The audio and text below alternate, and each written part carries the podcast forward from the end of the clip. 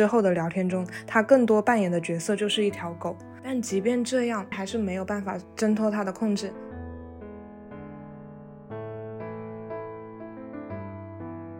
当遇到这种情况的时候，一定不要认为他其实可以变好。对，人性真的是人性是不能去赌的。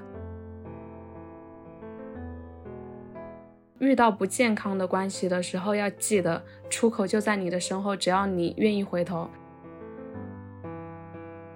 找一个不只对你好，而是他本身就很好的人。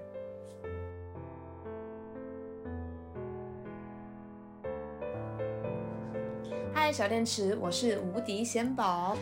嗨，小电池，我是随七。前两天我们两个一起去看了《消失的她》，然后从它的热度来看呢，我们其实可以窥见，就是现在对于女生下架这一个行为，其实有蛮多的热议的。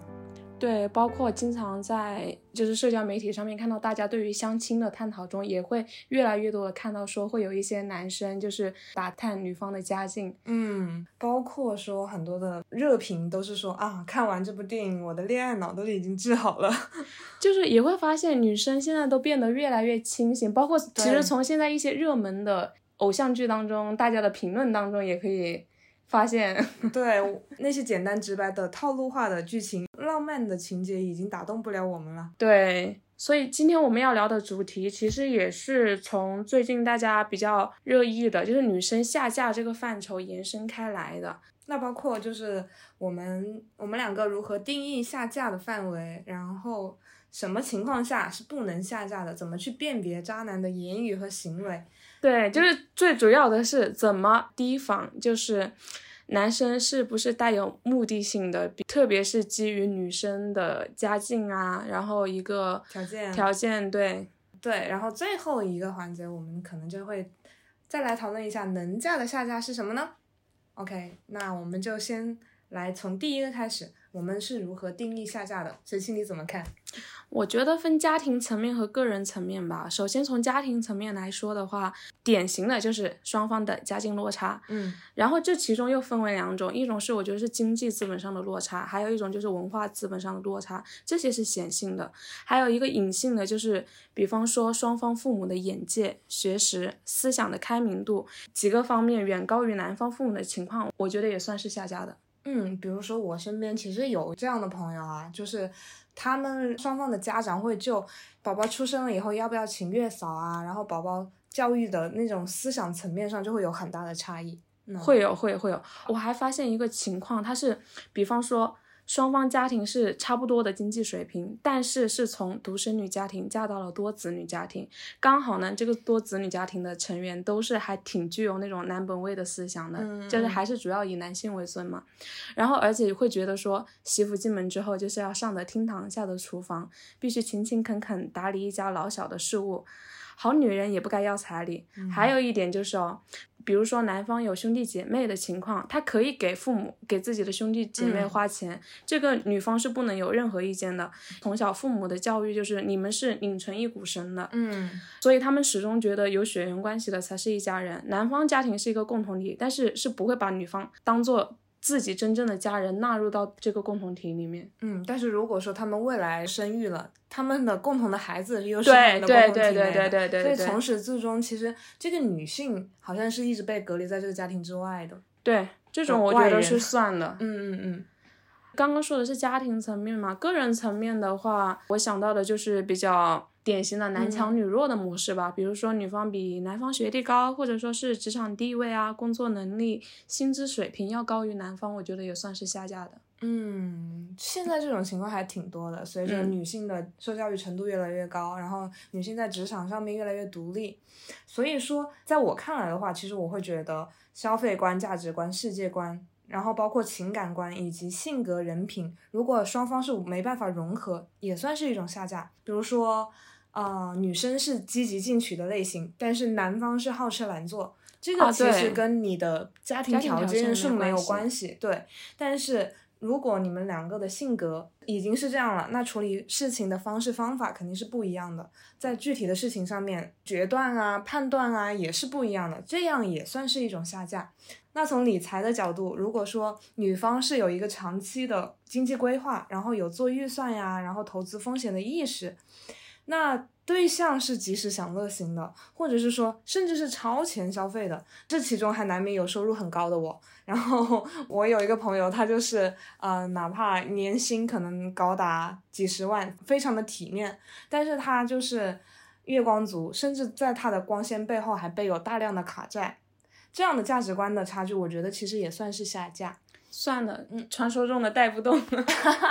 是的，是的，而且甚至在外人看来，他们还是属于那种有一定的社会地位和话语权的。嗯，在我之前也提到过的《邻家的百万富翁》这一本书里面，他就会把一种情况，就是家境优渥的父母或者长辈给予成年子女、孙子女大量的经济赠与，他形容成为经济门诊病人照顾，此项照顾的接受者。啊，即便他们都是收入平平的普通职员，但是也过着体面的高水平的生活。他们几乎不会做任何的经济的预算和计划，然后每年的开销都会超过收入。所以说，即便他们是继承了一大笔的遗产，也会把这个钱用在更大的一些房产。然后豪车以及环球旅游上面的一些支出，那用不了多长的时间，其实也就会花完了。这就是为什么一句老话“富不过三代”的原因嘛。因为金钱是会流动的，它会流向认知更高的人的身上。所以说，双方三观认知差异也会在我们今天的讨论范围之内。对，所以都说下嫁是恋爱脑的锅嘛。嗯，但是我觉得下嫁其实。不能限定在就是富家女找凤凰男这一个范畴之内。像现在阶级水平差不多的青年男女之间，也有很多就是算计的男生。嗯嗯，其实我觉得谈恋爱啊，恋爱脑啊，算是一种真诚的体验，就是因为我。沉浸在那个谈恋爱的过程中，我喜欢人与人之间的互动，所以我在那个过程中，我就是恋爱脑啊，对吧？对对对，这个是没有错的，真诚一定不是缺点。对，但是只是容易被有心的人利用而已。是的，所以在这个范畴之下，我觉得可以，就是女孩子们可以做的，还是尽量的去怎么样更好的去识别别人的套路。嗯。然后像一些社交媒体里面，他们经常会提到说，某些性格特质的女生是有吸渣体质的。但我觉得这个跟女生本身是没有关系的哈，她还是因为渣男利用了女生的这些特质嘛。我们也总结了一些在相处之中如何避免诱发或者强化渣男特质的性格特征。嗯，欢迎大家都可以来自我检查一下，然后自我探索一下。那第一个就是是一种情感的缺失感。那这一种的话，我我们会经常在童年中享受过很多的溺爱或者是缺爱这两种很极端的情况下，都会把就是情感需求的那个阈值拉得很高嘛。然后有一种情况是物质家庭比较充裕的家庭之中，他会过度的依赖父亲，然后这个父亲的角色就会成为他们的精神支柱，伴随着整个的青春期的一个成长。那还有一种可能性，可能就是在母亲过度的关怀或者是管控下长大的女孩子，她从小很难按照自己的意愿去选择自己喜欢的事物，要不就是极度缺乏自由。我觉得这种情况也是有的，就是很渴望脱离原生家庭的管束，去寻找自由吧。就像台剧《斗鱼》的女主裴雨燕一样。嗯，那那个过度依赖父亲那个精神支柱就是那个梁慕辰。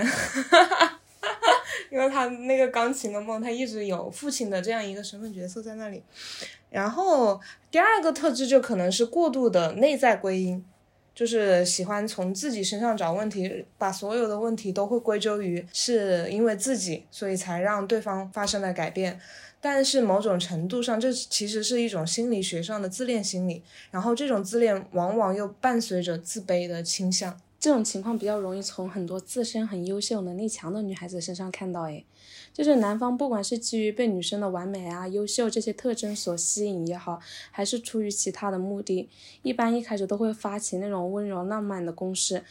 绝对都会对女生非常的好，然后让你就觉得他真的真的很爱你。所以婚后如果这个男生变了，他对女生开始冷淡的话，女生反而会觉得是不是自己的原因。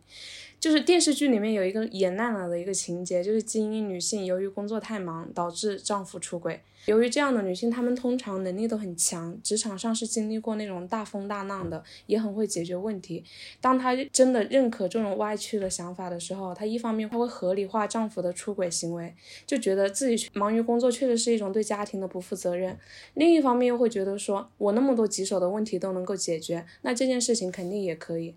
他们最大的一个错觉就是觉得自己的对象只是误入歧途。只要自己再努努力，一定可以把丈夫拉回到正道上。但是事实上，对于真正有道德感的人来说，妻子事业越成功，做丈夫的只会与有荣焉。凡是以这种借口去背叛妻子的，基本上都是本身就没有多少道德责任感的。对，嗯。最后一种是献祭，然后奉献型的女性。这一类女性，我觉得她们是大多受到了影视剧或者是文学作品中那个拯救情节的影响，为了对方去牺牲自我，然后不断的让步、退后，放低了自己的底线。这一类女生其实也很容易被精神控制和施展暴力。嗯，比如说之前有一个非常有名的北大暴力案，它是中国的第一大 PV 大案。这个案件中的女生，她是考上了北大，未来其实有无限的可能。然后她也通过了法考客观题部分的考核，在二零一九年一月一号。男方牟林汉表示，他意识到女孩子第一次对于男人的一个重要性，因为包丽把第一次给了别人，就成了不会珍惜自己身体的人，因此他觉得自己是一个可怜鬼，是一个接盘的人。在这个过程中，不断的去打压，不断的给包丽洗脑，在这个过程中，包丽还保有一丝丝自主性。他跟朋友就是说，我现在感觉到被他洗脑了。他说男生都会介意，越爱你越介意，所以他说他自己很爱我，我都被他说服了。只是不知道从什么时候开始，包丽给牟林汉的备注就改成了主人，而在之后的聊天中，他更多扮演的角色就是一条狗。但即便这样，包丽还是没有办法挣脱他的控制，甚至还继续跟他同居。在这个过程中，罗利汉伪装了一次假的自杀，包丽从此开始彻底否定自己，并说：“我想让你远离我这种垃圾，我是一个毫无价值的女孩。”承认了自己就是那一切不好的源头。最后，他吞服了两百片安眠药自杀。再也失去了考法考主观题的机会了。于是，一个充满着希望的一个女生就此，嗯嗯，殒命。我发现，在类似的这样的事情当中，男生他其实也是一步一步加重那个在加重那个控制欲跟他行为的恶劣程度。对，但是女生她虽然是一开始是有自省的行为的，但是。我发现他是从来没有想过要离开这个男生的，因为一般这样子的男生，他一开始就像我前面也有提到过的，他们一开始一定是对你百般的好，千般的好，对，然后让你觉得他真的真的很爱你，所以反过来你会觉得说我也很爱他，我离不开他。一开始当男生提出不合理的行为的时候，女孩子会有争执的时候，会说我觉得这样是不合理的，嗯，但是。他不会去抗拒这种不合理，也不会说我明确的我的底线在这，你这个是不合理的，我就不能做。对，有了第一次退让，就会有第二次，有第二次就会有第三次，你们可能会因此产生争吵，但是女孩子千万不能在这样的争吵当中让男生觉得你是离不开他的，你没有从来没有想过跟他分手这一件事，反而要让他觉得，如果他不按你的要求去做，你是可以随时离开的。嗯。因为当你让一个男生觉得你离不开他的时候，那他对权威跟控制的渴望会更加强烈的被激发出来，然后把这些欲望发泄在女生身上。这样子的话，因为反正你都跑不掉了，而且是逐渐恶化。对，一定是逐渐恶化，他不会是一开始就是最恶化的行为。嗯，包丽他在最后的过程中，他其实在备忘录里面还在写到。嗯，是怎么确定我爱你的呢？大概就是当我意识到，即使终其一生都将不幸，我还是会选择与你共度。他相当于是把自己的生命献祭给了这个女男生。在这个过程中，女性的这个特质就是会放大男生的恶，把一些有心无胆、有点苗头的男人惯坏，变成肆无忌惮的坏孩子，或者是让这些渣男无所顾忌、变本加厉。所以，我们觉得说，以上的特质和欺骗之间不是说直接的因果关系，也并非不好。如果遇到对的人，这些特质是会，嗯，放大你的恋爱感受，收获到一个甜蜜的爱情。但是如果一旦遭遇到了那个性格上面有缺损的一些人，就会放大他们的这个恶的部分。对，当遇到这种情况的时候，一定不要认为就是他其实可以变好。对，人性真的是我们之前的节目里面一直强调的，人性的人性是不能去赌的。对，这种时候有一个建议，就是去反复循环那个芦田爱菜的经典片段。地球上に男は何いると思ってんの？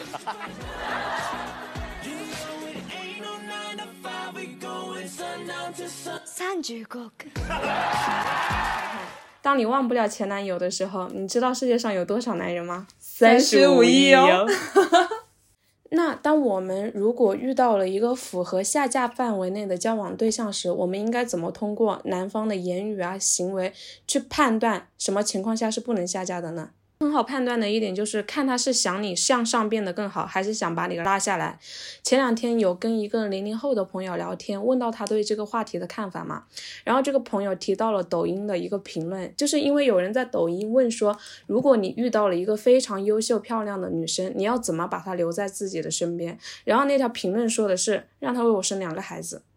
而且甚至有男的马上就在评论里面附和说，生完孩子他身材走样，工作可能也没有了，脱离社会，只能待在家里面带孩子，自然而然也就酸死在身边了。对，这种情况还真的挺多的。因为用孩子去捆绑女性，最早其实是由于女生天然的那个母性是由基因决定的，在远古时期那个劳动力结构分配之中，自然界就以雌性抚养后代为主。然后为了繁衍存续，会为后代绑定一个父亲的角色去辅助养育，来增强整个小聚落的一个稳定性。但是到现在当今社会来说的话，慢慢这个结构已经在发生一些改变，越来越多的女性其实已经掌握了经济独立的权利，然后独自抚养一个小孩的能力也是越来越强的。所以我们就觉得说，如果在遇到前面的那种情况之下，有实力的女性也可以从这个过程中及时止损，所以说能够通过生育捆绑的深深捆绑，而且难以挣扎出来的是什么？其实也还是底层的那些女性。这是我们嗯比较担忧的一部分，嗯，但是比较欣慰的一点是，其实现在底层的女性也一直是在觉醒当中的。像我们彩礼当时也提到过，有一个很典型的，现在比较普遍的一个现象，很多男生会通，包括他的家庭会通过设计让女生先怀孕，嗯，就可以不给或者少给彩礼。当时是有一个真实的案例，是那个女生为了不被男方拿捏，嗯，然后是直接去医院把孩子打掉了，然后因为当时胎还比较大了。他把那个婴儿装在了一个泡沫箱里面，虽然是一个很悲伤的故事，但是也就说明现在已经女生慢慢的是不是能够让男方任意拿拿捏的一种情况了。嗯，但是除此之外，因为这个还是比较笼统的一个行为嘛，我们想更具体的把不能下架的男方的情况分为两种，一种是男方本身就是带着强目的性，他是为钱而来的，然后这种男生通常有一个突出的表现。就是需要引起高度警惕的，就是这种男生他跟自己是高度适配的，以缔结婚姻为根本目的的。因为只有当两个人成为利益共同体的话，这段婚姻关系对于男生来说才是有利可图的。所以他们比较热衷于在短时间之内去推进这段关系。就像《消失的她》这个故事原型当中的那个受害者叫王暖暖。那个事件当中，案对那个案件一样，那个男生也是在他们两个相识还不到三个月当中吧，就无数次的向女方求婚。嗯。所以我们也总结了一些专门就是为钱而来的、带有强目的性的这一类男生，他们身上会有的共性，特别是在恋爱前、恋爱时，可以供大家辨别跟参考的。首先，第一点就是他们的长相一般都还不错，甚至是英俊帅气的。呃，你像早年间港台的一些富商发家之前，他们就是凭借优越的外貌吸引了富家女的青睐。是的，嗯嗯，包括非常完美的适配，就是对于自己的兴趣爱好了如指掌，你感觉好像是为自己量身定做的真命天子一样，怎么会有人这么了解自己的喜好？嗯，对，然后就是为你而来，投其所好，他所有的行动宗旨都是为了迎合你，让你开心。对，这个我想起了东宫李承寅，虽然他不是为了钱，呃，他也是有很深重的对对对目的的。强目的性嘛，然后就是，而且对你没有任何的要求，性格看起来巨好，然后温和有礼，无条件的关爱、包容、宠爱你，然后也无微不至的体贴和照顾。对，这个我觉得反而是真的需要鉴别的。嗯，而且需要高度重视，因为有的男生他确实是本身是性格好，但是我们想说的是，当然不是说性格好的就是一定需要警惕的男生，但是作为人来说，你普通的人是一定有情绪起伏的。当你发现他对你随时随地都是一种，甚至于有点舔的状态的时候，真的是需要警惕一下。嗯。而且，其实我在这里还想就补充一个，就是如果说男方给的都是低级付出，就是情绪价值拉得很满，但是花费的价值和实实际的成本很低的话，那其实也可以去进行甄别。虽然说花钱有的时候是分具体情况的，但是大部分的时候大家可以根据钱在哪里、爱在哪里来进行分辨。就比如说情话、诺言啊，手写信、做早餐，每天问候早午晚安。然后上下班的接送啊，可能网络上经常看到一些姐弟恋和男大生，什么排队一天为你买个奶茶面包、林娜贝尔啊什么的，不要感动，因为这个这个时期的男生最不缺的就是时间，反而是如果他不花这个时间去排队的话，然后你们两个一起去一些消费场所花的钱是更多的，所以看具体的价值在哪里。对，包括像我身边也有朋友会说，有的男生追她的时候会每天陪她去上班下班，嗯，就坐在那陪着她，嗯，或者给她送饭。但是你要想正常的，但凡他是有上进心、有自己追求的男孩子，他怎么会把时间花在这个地方呢？应该是共同进步、顶峰相见。嗯，而且甚至是为了你们的未来去做出更多的付出，更多实际的努力。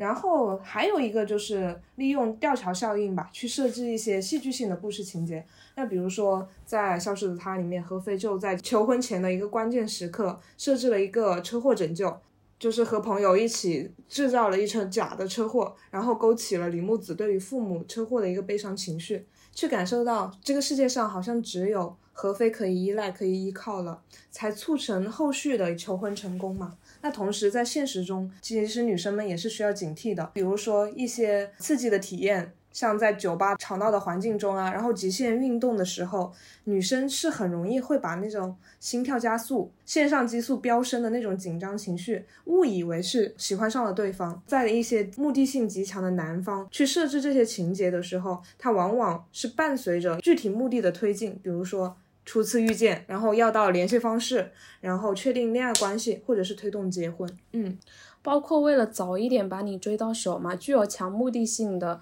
花钱花时间接近你，这些也是算的。其实其他渣男也一样。嗯，就比如说像。Melody 的老公嘛，他恋爱前他不也说嘛，为了追她，然后每次自己出差的时候，就感觉这个男生都跟着在同一个航班上面，然后假装偶遇，嗯，就让他，就让 Melody 也觉得他好爱我。但是本质上，这些男生其实是为了满足自己烈焰的欲望，包括之前连王思聪他不是说吗？为了见孙一宁开了三个多小时的车去见他，嗯，然后你凭什么不见我？你说这种行为是爱吗？对。然后所以说，女孩子也要警惕浪漫陷阱吧。包括呃，就是你刚刚说的那个 Melody，她老公去偶遇她，同一个时间怎么多次都是碰到一个人，然后就会女生的心里就会觉得我们好有缘分啊，是不是命中注定啊？就会把它呃夹成了一个一个浪漫的粉红泡泡。但是男生的目的往往是非常鲜明，而且他是很有直接的狩猎者的心态。对，包括他就会觉得说，因为是出国出差嘛，这么远，他会觉得他愿意花这个时间来陪我。嗯，那他真的很爱我。对，还有一个就是情场的小套路，就是男方其实是会惯用一些语言或者是意象符号来作为两个人之间才知道的小秘密，然后去圈定一个你们两个人的一个小氛围。然后比如说那个电影里面的梵高的星空，然后一些特别或者亲密的昵称。然后一些呃什么放羊的星星里面的耳钉啊等等，当然那个男主角不是渣男啊，就是男方男方会惯用的一些手段和技巧。我想起之前那种恋爱宝典里面也会说，你就从一群人当中慢慢的变成两个人。对对对，是的，从一个。大的团体为了把女生邀请出来嘛，他会先邀请所有的人，然后慢慢的，哎，小团体、小团体、小团体分裂成给你们制造只有两个人的一个氛围，进一步的让女生觉得啊，他好特别，他对我跟他之间的关系也是特别，特别是当你们有一个共同的小圈子的时候，你跟他之间有别人不知道的那些秘密也好啊，对啊，或者是一起出去看过另外一场电影，或者看过只有属于你们两个去看过的话剧，就会女生心里面就会。会产生一种很特别的感觉，是，然后还有一种就是男生会通过搞定女生周边所有的人来，进而帮她说好话来追求这个女生，也是一种很强的目的性。如果说那个男生搞定了你周边所有的人，那你女生想不对他产生好感都不可能吧？因为在那个环境里面，每个人都说他很好，哎，对，哎，你说到这个，其实不只是这种。就是自己认识的情况，在相亲嘛，现在相亲本来也越来越普遍。嗯，我们很多情况下可能就是是通过父母介绍啊，就这种情况去认识的异性。就是以前都会说知根知底嘛，因为是家里面介绍的，所以男方至少这种家世方面、其他的条外在条件方面已经筛选过了，应该是没有问题的。但是实际上是不是的？我们也在网络上，包括身边的事例当中，收集到了一些相亲男变相打听家境的一些情况具体的问问题和话术。比如说，他会问：“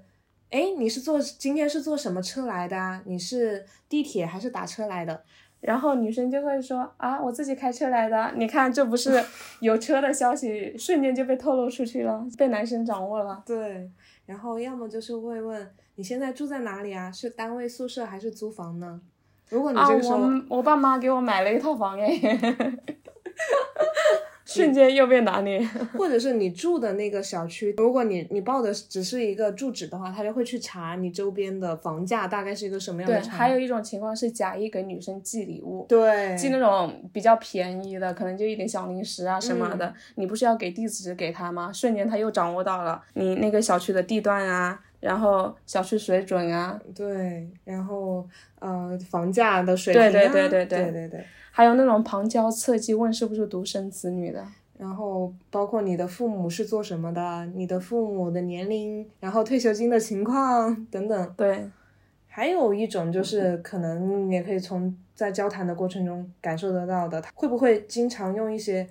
打量的上下打量的那种眼光去观察你的配饰、你的穿着打扮，然后去无意问起你的耳环挺好看的啊，品质很高啊，是什么牌子的呀？等等等等。对对对，但是这些男生吧，往往婚后都会渐渐暴露出自己真实的一面，撕掉自己的伪装。这个时候你就会发现他性情大变，像王暖暖那个原型事件当中嘛，就是。那个男的，他不仅是个赌徒，之前婚前还坐过牢。后来王暖暖知道这个事情的时候，其实是不能接受的。但是男的不断的请求她的原谅，给她下跪，给她写保证书，跟她保证我绝对不会再犯。刚好王暖暖她也怀孕了嘛，所以就决定再给她一次机会。而且他会把那个男生突然就购置了一个大额的保险单，而且受益人填了自己嘛。当时王暖暖还以为是这个男生已经成熟了，然后为家里考虑，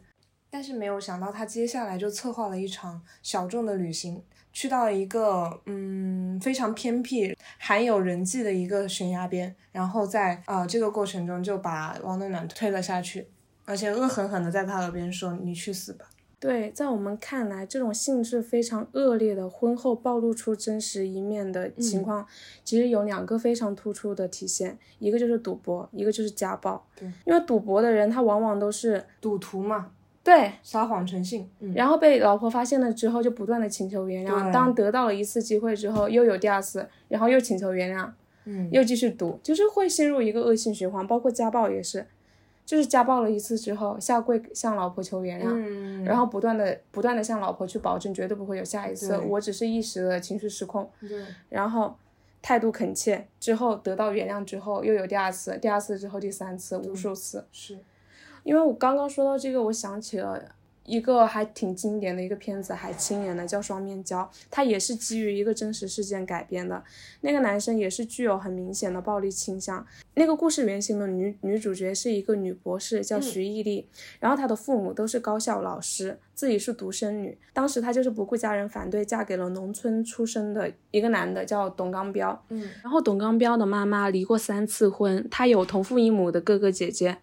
包括他妈妈也是靠捡破烂啊、种地把他供上了研究生。后来两个人是在同一所学校教书，但是徐毅丽的父母非常反对他们两个在一起的理由，除了一方面。面觉是觉得男生太穷了，女儿嫁过去简直就是精准扶贫。嗯嗯还有一个很重要的原因，他们觉得就是在跟男方的接触当中，觉得这个男生只是看着老实，但是心思是有点重的。果不其然，婚后嘛，男方的妈妈就是以照顾两个人生活的名义搬过来跟儿子儿媳同住，嗯而且就像那个《双面胶》里面演的一样，因为婆婆她处处刁难，剧里面是公婆思想很落后，一直给女方灌输三从四德的思想，而且强势干涉夫妻的生活，嗯就倚老卖老的，故意刁难女方，一定要是去做家务啊，然后要好好伺候自己的儿子啊。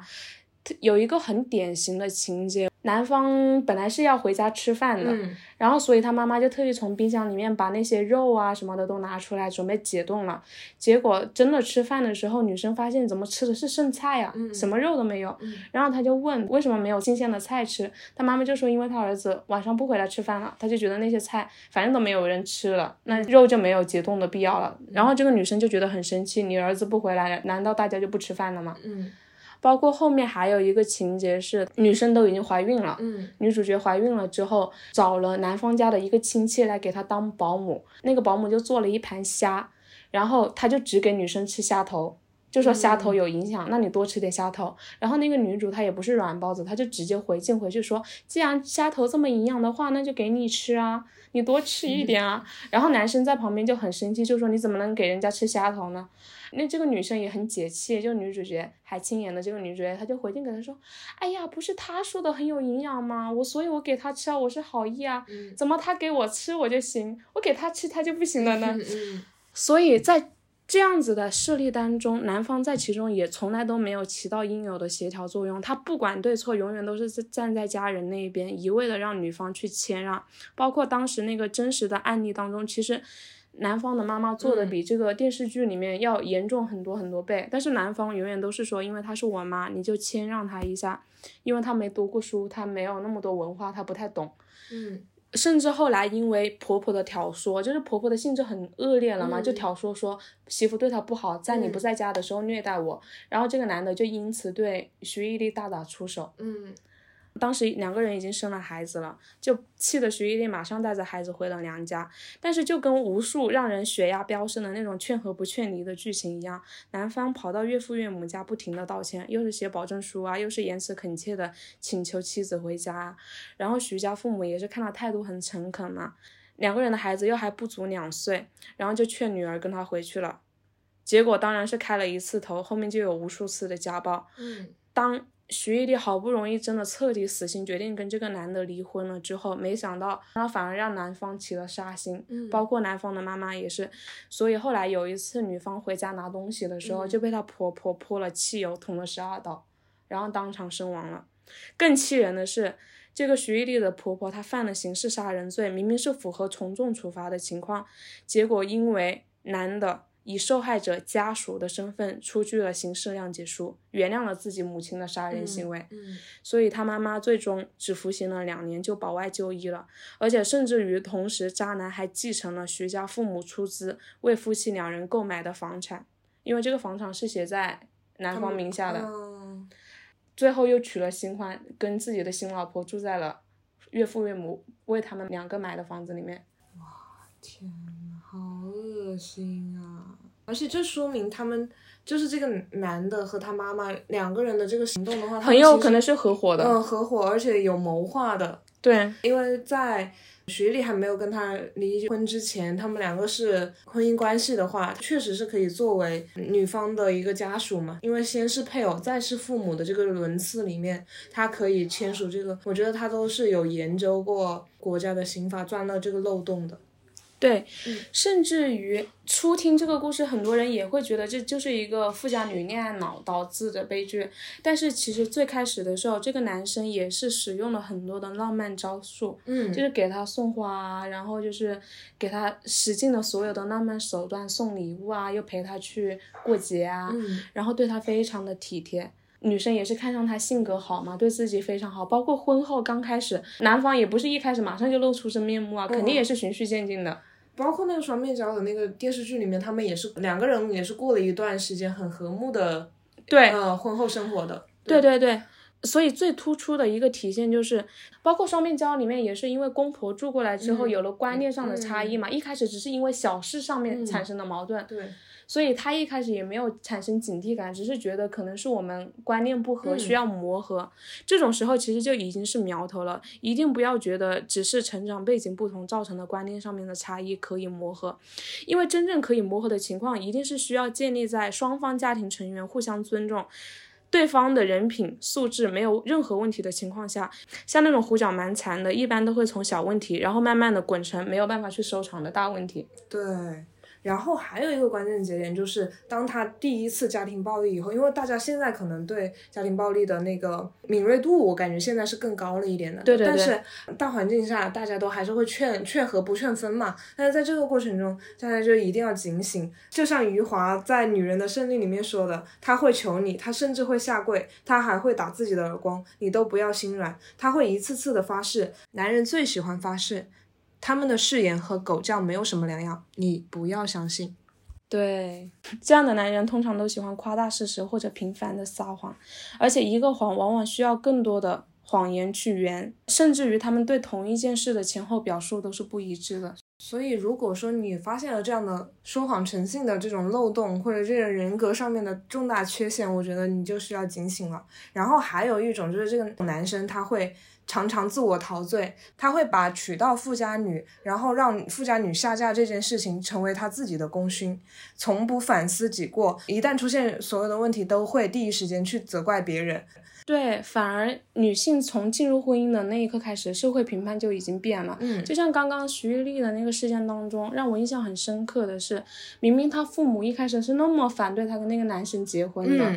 但是当他结婚，然后生下孩子之后，面对自己的女儿被家暴这样一个情况，他们还会反过来劝女儿回家。对，这个还是目前社会当中一个比较无奈的现象嘛。所以我就觉得，当我们自身身上遇到类似的事情的时候，一定不要被身边的一些话语给动摇。我能理解，就是因为我们以前的那个传统来说的话，是宁拆十座庙，不毁一桩婚嘛。但是现在来说的话，如果已经感受到男方渣男特质已经显现的话，那就是两个字：快跑呀！对呀，是的，扛起火车跑。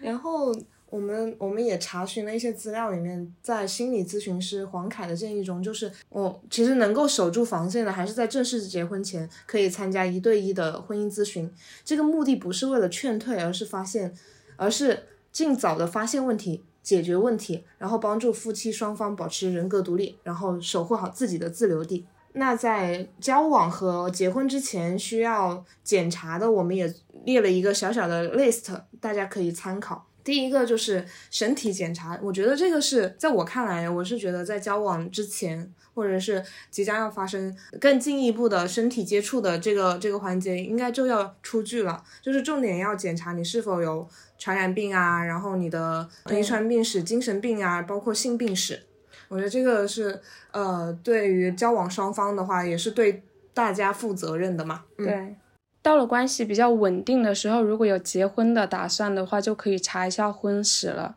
现在查询对方的婚史很方便，只要登录国家政务服务平台，然后根据提示查询结婚证信息就可以了。如果对方有婚史的话，不管时间多久，这个都是可以查出来的。还有一个就是很重要的是查案底，这个可以在中国裁判文书网上面直接搜索对方的名字，就可以查到相关人员涉及的案件的裁判书。嗯嗯，这个就要需要看看他是否有牢狱前科啊，是否涉及诚信经营啊，尤其是一些原则性的黄赌毒，必不能沾。对，包括对方打过离婚官司的话，也能查到的，这一点也很重要。嗯嗯，第三点的话就是可以查征信，这一点是会比较容易忽略的。嗯，登录那个征信中心的话，需要本人信息登录申请，但是一般二十四小时内能够出报告中看到对方有没有不良记录，然后包括名下有几张银行卡都能查到，这个一定要查。不良记录会影响到贷款申请，上过黑名单的，甚至会影响孩子上学。嗯，接着就是查欠款，能可以看到他是不是在外面有大额的债务，对方是不是老赖，也可以在中国执行信息公开网去查询得到。如果对方有企业的话，也可以根据企业名称和统一社会信用代码查询，可以查询得到他的经营状态。然后最后一个也是可能很多人会忽略掉的一点，就是要去了解到他的性取向是否真的为异性，警惕一些被骗婚当同妻。除此之外，我觉得还有一个比较重要的，就是绝对不要短时间内结婚，嗯，一定要多相处、多观察，至少两个人能够在交往中也一起去旅一次行啊，而且不要只看他对自己的态度，一定要多观察他对陌生人啊，特别是对服务人员的态度。如果不尊重服务人员的话，大概率这个人也是比较虚伪自大的。嗯，而且有的时候也可以看到，如果他对同性。就是如果是男性，他去贬低一些相对应的同性，包括我我们之前那个礼堂丁真火的时候，啊对对对对，那个啊一很难言说的那个评论区嘛，就如果说他对于同性持那种贬低的态度的话，其实也是需要谨慎的。嗯，还有一个就是从他的行动当中去判断他的出发点是为了你还是为了自己，有一个还挺典型的吧，就是。以就是以一个事例来举例吧，可以去延伸到其他的事情里面，比如说买房还是买车这个事情。嗯，如果双方是无房无车的状态，男生通常一般是只有一笔资金的情况下，嗯，男生大部分的情况下都会更倾向于买车，这个是就是以自己为出发点了，嗯，因为车代表的是面子嘛，嗯。然后房子的话，其实才是呃家庭的，就是你要建立一个家小家的一个本源，对吧？对，特别是如果是已婚啊，像我身边有那种已婚有女儿的情况，就是妈妈肯定是优先会考虑到我要给我女儿一个保障，我就是会想要买房。但是男生他考虑的是他自己，而不是这个家庭，就是他的妻妻子跟女儿的话，他才会想要买车。是的。第二种渣男的类型的话，就是由于成长环境和教育背景引起的。三观不合，然后就会导致矛盾重重。怎么鉴别呢？从他的言语和行为之中可以看到。嗯，据我观察，如果是男女双方差异比较大的情况下，嗯，比较正常的现象是心理落差产生的那种别扭感。嗯，比如说女方出去，她住宿啊，然后消费啊都是比较高档的。嗯，比如说她吃饭一定要去那种高档餐厅，男生他肯定符合他的一个消费水平嘛。嗯，他这个时候。那你说女生又不能迁就，说我们就去吃路边摊。他他一般会跟男生说，那我请你，我们一起去吃。嗯，那可能男生就会觉得，就是他又不愿意每次都花这个女生的钱。这种情况，因为心理落差导致的那种小的别扭感，我觉得是可以理解的。对对对。但是这也是人之常情。对，但是反观渣男的话，他他同样是吃饭的事件，他就会暗示女生，你消费太高了，你花钱大手大脚，你啃老。然后明里暗里去贬低这个女生，语气中甚至有那种不寻常的对女方财富来源的一种鄙夷，哦，因为觉得你只是投胎投的好啊，或者是有个好爸好妈，对啊，嗯，你你并没有任何方面比我优秀啊，你只是爸妈有钱啊，嗯，对，所以在这个如果说是这种渣男的这种心态之下，如果你下嫁了，那这样的男女的心态也会有个很大的差异，就是因为女方会觉得是自己在为爱付出。然后我迁就了男方，然后男方的话就只会觉得是自己的魅力大，然后觉得都是自己应得的，然后女方来迁就自己。对这一种在女强男弱的模式中，就是。这种关系中，男方也很容易达到一种心态上的不平衡，因为男人他一辈子都在努力成为一个男人，他是在寻求被尊重和被认可的感觉，特别是想要寻求另一半的崇拜和认可。但是，当女生不管是家境啊，或者是其他各方面的能力，都比自己优秀的时候，你。站在女生的立场，你很你是很难对这个男生产生崇拜感的。但是男生他寻求的又是这个东西，这种情况下，靠谱的男生可能就会想要奋发图强，然后就想办法缩小两个人之间的差距，让自己足以匹配对方。但是相反，渣男他会怎么样呢？他看见女生比自己能力强，混得好，他那种恶的那一部分，本我的那一部分，就是会不爽。就是会想要通过打压对方，把对方拉下来，然后去拉低女生的价值感，来控制女生。包括如果两个人能力水平差不多的水准，但是女方就是出身要比自己好，嗯所以他才会觉得说他只是投胎投的好嘛。对他没有任何的能力，他只是有了一个好爸妈这种这种言论，嗯这种其实是存在一个长长远的隐患的。你比如说这种男生，他假如没有混出头的话，他很有可能会又产生那种家暴行为。嗯因为他其他的方面不行的话，就只能通过身体的强势来为自己树立权威，通过暴力让女生来害怕自己，获得一些尊严。嗯也有可能就是通过出轨去证明自身的魅力啊。一般这种情况的话，就是我们经常会好奇说，为什么那些出轨男找的对象对象永远不如原配优秀？我们好像觉得就是说那种嗯凤凰男也好，如果是各方面条件不如女生的男生，他好像没有那个资格应该去出轨一样。但是反而这种男生出轨概率更大，对，因为他需要通过这种形式来证明自己是有魅力，是被他人喜欢的。而且一般这种他再找的不如他自己的女生，也不如原配的女生，可以提供给他需要的存在感。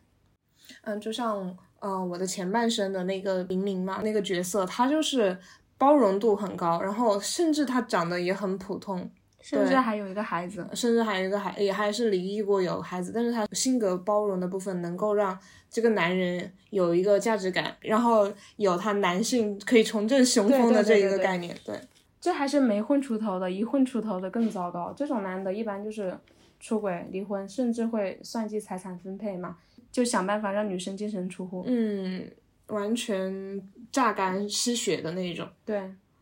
嗯，但是我们既然讨论到这个部分了，其实我还有觉得一种比较常见的，但是是可以有转圜余地的一种情况，就是其实女生也会抱着一个心态失衡的状态进入到婚姻，包括身边也会有，就是如果说。嗯，女生家境会更好一点，在婚姻前期的时候，有女方出了这个房子的首付啊什么的，所以你在婚姻之初就会对男生的精神和生活上有更高的要求。然后在生活中的一些琐事之中，包括家务分配啊，然后一些嗯鸡零狗碎的那种鸡毛蒜皮的事情的时候，也会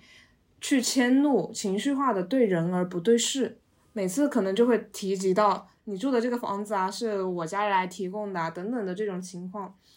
其实体现的是女生的这种油然而生的优越感嘛，但是男方的话就会觉得，你既然选择了我，是吧？一开始的时候，你都是你都是是知道我的情况的，然后你反复的提及，你就相当于没有跟我继续生活下去，你还是保持着你最初的那个嗯优越感的话，就很容易有这样的一个心理落差，然后男生可能也会从一个正常的心态慢慢走偏，就觉得无法沟通嘛。因为每次相处的过程中是不舒服的，对，所以这个不舒服会越来越累呀，从一点小小的矛盾，然后慢慢的积压在内心里面，变成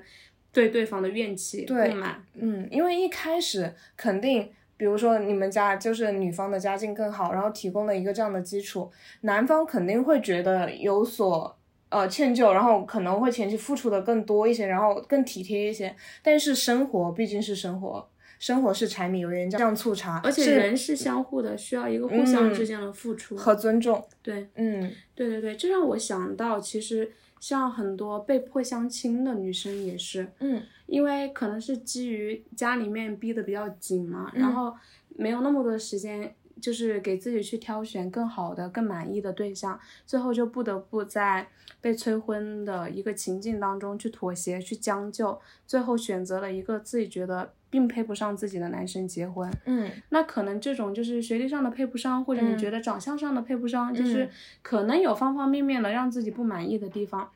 但是在选择对方之后，又在相处的过程中表现出对对方的嫌弃，弃还有嗯那种敷衍的态度，嗯可能。这个男生一开始对女生是很上心的，嗯但是人是相互的嘛，没有人愿意去热脸贴冷屁股。就是当他一直感受到的都是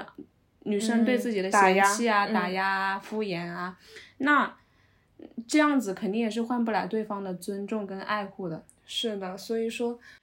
女生在择偶之前，也就是你要择定这个人就是你未来相伴一生的伴侣的时候，也是要根据自己的意愿，尽量选择内心不会失衡的对象，就是你觉得他是配得上你的，这个为前提。这样的话，你就不会带着一个失衡的心态进入婚姻。嗯，如果说你综合评判他，觉得他的家境的缺点是可以容忍的，那就也不要在婚姻生活之中反复的强调自己的那一份的优越感，把心态放平，才能够相伴更好的生活。既然说到这儿了，能嫁的下家是什么样的呢？嗯，我觉得话就是可靠的男人，其实就是有担当、有责任心的。他的未来人生的版图里面是有你的规划在的。那他为了要打造你们两个的、你们美好的以后，会有压力，会激励自己继续上进，努力赚钱，给你和你未来的孩子更好的明天。这个我是认同的，真的主要还是看男方的心态和行动。对，然后他的心态其实是会很明显的体现在他的行动上面的。对。我想到了身边一个很正向的例子，是我一个朋友的父母，然后他们是九十年代的时候认识的，嗯，那个时候就是。朋友的外公是个教授，然后他的外婆是主任医生，妈妈也学历很高，是研究生毕业嘛，然后也是名校的大学老师。但是爸爸那会儿只是一个普通的大学毕业生。他爸爸当时在广州给老乡推销货品的时候，对妈妈一见钟情了。嗯，然后双方也是彼此的初恋，感情一直很好。但是结婚的时候，男方当时是只出了八十块的结婚证钱。也没有办婚礼，也没有拍婚纱照，甚至男方家给的彩礼，女方当时也是没有要的。当时我朋友还问我说：“哎，听到这里是不是觉得超级离谱的？听上去很没有保障。”但是当时他的妈妈给他的回答是，觉得他爸爸是一个很靠谱而且积极向上的人。事实证明，确实也是如此。当时男方在广州的事业做得很成功嘛，嗯，就让一家人过上了很好的生活，而且一直以来对他的岳父岳母也是非常孝顺的。从来没有对一家人发过任何一次脾气，包括对他也一直都是很呵护、很体贴的那种。包括到现在，他都已经就是已经成年了，已经读到大学了，他妈妈都还是像一个小女生一样的心态，不用想很多很复杂的事情，因为家里面的事情爸爸都会帮忙处理好。嗯，哪怕夫妻因为工作的原因相隔异地嘛，这么多年依然也是非常的恩爱。对，所以真的就能够感觉到他妈妈在很轻盈的被爱着。对对对对对，真的能够看到，就是如果当时的经济地位不是那么匹配的话，他也是跨越了千山万水要跟你站在一起。甚至于他哪怕是当时经济状态不那么充裕的情况下，他一定是有一份自己的事业的，就是有一份在拼搏的事情。对，而且是踏踏实实在干，所以才会有后来的成功嘛。嗯，对，其实我觉得，即便这样的人，哪怕时运不济啊，没有大的成功，但是他也不会差到哪里去的。对，这个其实就是刚刚说的行动上的嘛，嗯，还有一个就是心态上的。再回到同龄人，也是我这个朋友提供的一个正向的例子，他的身边真的充满了幸福环绕。对，他说他有一个就是从高一一直维持到现在的朋友圈，然后那个朋友圈里面是有六个人的，是五个女生一个男生，然后其中这个男生的女朋友就是非常漂亮，而且家境非常的好，但是相比较下来，可能这个男生在各个方面就是。嗯，并不如对方那么优秀。然后他们还会调侃说，就是猪拱白菜嘛，就是说他把白菜给拱了，但是他也不会去恼，反而觉得自己就是拯救了全世界，遇到了这么好的一个女孩子，而且说自己就是猪，还说就是为了要配得上这这朵白菜，所以自己要很努力啊，不能去吃软饭，心态是非常积极的，一直在想尽办法的说要怎么样去对对方好，而且从来不会因为别人的调侃就觉得自己低人一等。只是这种是客观的条件嘛，他是觉得可以通过自己的努力去拉平这个差异的。我觉得这种心态就是非常好的，而且他当他有这样的一种心态的时候，他们两个人之间也只会越走越好。对，这就是我很喜欢的导演李安和他妻子的故事。他们在纽约成婚的时候，李安是一名硕士，他妻子是同一所学校的博士。结婚以后，其实两两方的家庭也有巨大的差异。然后包括李安在美，当时在美国嘛，没有人脉和关系，他毕业就失业了，只能在家钻研电影啊、剧本啊，所以养家的重担是全部撂在他妻子身上。所以说，就是在一个呃学历、呃家庭，包括自己职业上面是有巨大的落差的。他老婆就是一边攻读博士，一边在纽约的一家药物研究所工作。靠着微薄的收入养家糊口，勉强度日，这样的日子一坚持就过了六年。他妻子其实也有过动摇，甚至有过离婚的念头。只是他转念一想，李安在当就是双引号的软饭男的这个过程中承受的心理压力，包括他一身才华无处可施的这个代价，也不比他轻松。于是他又选择不离不弃的对待他。而且李安在这个过程中并不是那种无所事事的，他也一直在坚持写作嘛。嗯，一边看片一边钻研嘛。对，最终是凭借着推手破茧而出，然后一下斩获了众多的奖项，也有了更多他导演的机会。因为推手一开始是编剧嘛，然后最终有了更多的导演机会。呃，而后的像什么断断背山啊、饮食男女啊、卧虎藏龙啊，大家都应该是比较耳熟能详的。